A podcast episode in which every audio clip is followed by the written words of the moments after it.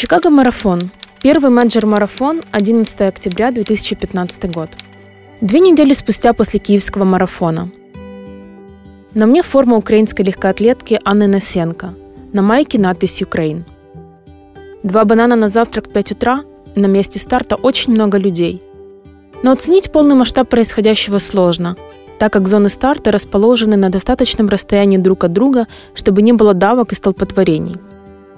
На улице темно, людей много, очень много. В лобби ближайшего отеля люди сидят даже на полу. У меня дрожат руки и начинается паника, но это обычная ситуация, когда я настроена серьезно. Стоящие рядом кореянки крепят мне номер, который до этого несколько раз падал из рук. Я замираю на несколько минут в самом эпицентре на Мичиган-авеню, а все вокруг спешат, едят, задевают плечом, уже бегут к старту. И ты стараешься влиться в поток всех этих мыслей вокруг, настроить звук в голове и добиться предельной концентрации. Чикаго должен был стать самым быстрым марафоном для меня, чтобы я смогла пройти квалификацию на Бостон. И я не знала, что получится, учитывая свой первый марафон в Киеве две недели назад. Главное – ровный темп, только ровный темп. Главное не гнать в начале, не поддаться адреналину и этому сумасшедшему энергетическому потоку от этой огромной толпы. Я захожу в ворота первой стартующей волны, очереди нет, сдаю свои вещи в камеру хранения и иду в свой корал. Что такое корал? Когда при регистрации на марафон ты указываешь примерное время, за которое рассчитываешь сделать дистанцию, то тебя распределяют по разным зонам, в зависимости от времени старта. Если ты внезапно передумал и решил, что хочешь бежать быстрее, то тебе не дадут стартовать из более быстрой зоны, а в зону ниже ты можешь пойти. Так как старт ранний, а осеннее утро в Чикаго холодное и ветреное, 90% участников знают один лайфхак. Ты надеваешь старые ненужные штаны, растянутые свитера и ветровки, а перед стартом оставляешь их на ограждении. Потом эти вещи отправляются в благотворительные организации – Но по итогу первый километр-два ты буквально перепрыгиваешь через горы сброшенных вещей. В зоне старта ты стоишь еще около 15 минут, и это самое важное время. Не поддаться панике, не накручивать себя, а быть наблюдателем со стороны или завести с кем-то разговор. Так странно стоять здесь одной и вспоминать, как всего пять месяцев назад было принято решение здесь бежать, и сколько было всего прожито тем летом, сколько было тренировок, и сколько было моментов и желания все отменить.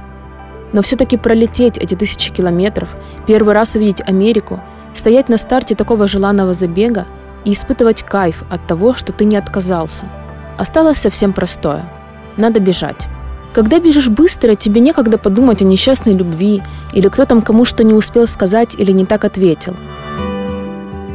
Все вокруг – это один сплошной звук, созданный из криков, смеха, подбадриваний, песен, абсолютно разной музыки, и ты не остаешься наедине с собой, и от этого легко бежится. Все 42 километра люди стоят плотным потоком вдоль трассы с обеих сторон. В руках у них плакаты, фотографии, дети и пиво.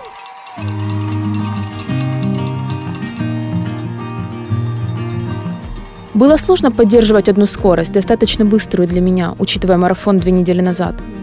И где-то с 30-го километра уже пошла борьба за пейс, который надо было держать, чтобы выйти в нормальное время. А потом вдруг стало жарко. Очень жарко. Стопы горели огнем, и мне казалось, что кроссовки полны крови. Мне мерещились снежные горы вместо небоскребов. Последние два километра я совсем не помню. Уже ничего не действовало. Ни крики, ни люди, ни музыка. Я ждала только финишные ворота, а их не было. И, наконец, когда я их увидела, я уже начала бежать красиво, а не как раненый олень. И потом мой самый любимый момент после финиша – это пустота.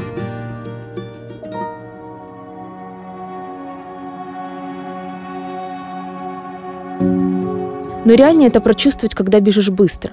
Когда бежишь в спокойном темпе, то обычно финишируешь в счастливом экстазе. Тот, кто бегал на результат в некомфортном темпе – Знает, как подкашиваются ноги после финиша, как невозможно напиться воды. Когда думаешь, что тебя спасет, я только на минуточку сяду и пойду дальше. И как только садишься, то не можешь двинуться с места. Не от физической боли, а потому что тебе надо дать команду мозгу сделать усилия и подняться. Но эти ресурсы уже исчерпаны. Один волонтер надевает медаль, следующий плащ из фольги, Следующий дает пакет с едой и оказывается более внимательным. «Вы в порядке?» «Нет, я же только что пробежала марафон. Давайте я позову врача». «Да, давайте, я тут посижу. Вы точно в порядке?» «Да-да-да, просто я больше никуда не пойду». Я не хотела ничего решать, поэтому позволила себя посадить на коляску и куда-то везти. И вот меня везут в этой коляске, а я ем яблоки и в невменяемом состоянии рассказываю волонтеру, что бежала во имя любви, что Украина на моей майке – это такая страна, и что я прошла квалификацию на Бостон, потому что время моего марафона в Чикаго 3.23 вместо 3.35. И что я только что сделала что-то невероятное, но внутри меня пустота. После массажа меня отправили на выход, по пути стояли длинные столы с выставленными стаканами пива, кто-то садился рядом и устраивал вечеринку, кто-то спешил к зоне встречи с родственниками, а я спешила к Wi-Fi.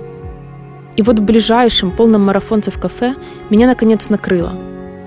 Причем мне совершенно не было стыдно сидеть за столиком, некрасиво реветь и строчить самые искренние буквы в мессенджере.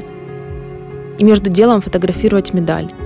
Официант просто принес салфетки и поздравил с марафоном. Октябрь в Чикаго. Я выхожу из метро на Логан-сквер, и сильный теплый ветер сразу меняет мою прическу по собственному усмотрению. Вчера я пробежала в этом городе один из World Marathon Majors, и сегодня должна познакомиться с беговой тусовкой, которая точно понимает, что такое have fun. Логан-сквер – это аккуратные зеленые скверы, небольшие дайнеры с безлимитным кофе и картошкой фри. Милые дома, украшенные к Хэллоуин – Десятки душевных кофеин без вывесок, хипстеры на улицах, забомбленные стены и музыкальные магазины. Я сижу в кафе и думаю о том, как странно путешествовать одной, да еще и так далеко, и не делиться в захлеб эмоциями, как мы привыкли это делать раньше вместе во всех наших поездках. О том, что мне больше ничего не страшно, и теперь я буду всегда пробовать все то, чего боюсь. О том, как ощущаются все мышцы после вчерашнего тяжелого и такого успешного марафона – и как это приятно и больно одновременно. Как тепло от поздравлений, как здорово иметь где-то на дне рюкзака первую американскую медаль с гравировкой своего имени и временем марафона. Как хочется кричать очень громко, потому что иначе не выразить все то счастье, которое в моменте. Парень заходит в кафе, и по его походке, особенной, марафонской, я понимаю, что это мой сосед, у которого я буду жить в ближайшие четыре дня – Пока мы идем к его дому, он рассказывает о сегодняшней вечеринке в честь вчерашних марафонцев из его бегового клуба. Мы переодеваемся и идем в бар, где собрались ребята в футболках «Чикаго 26,2 мили» с медалями на груди.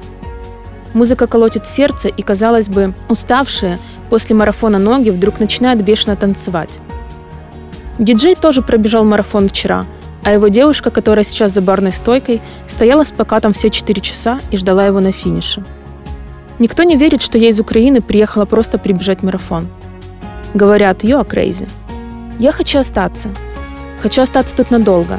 Но через 4 дня у меня самолет в Сан-Франциско, где я буду бежать свой самый красивый, самый мощный по эмоциям и самый трогательный забег для девочек со всего мира – полумарафон Сан-Франциско.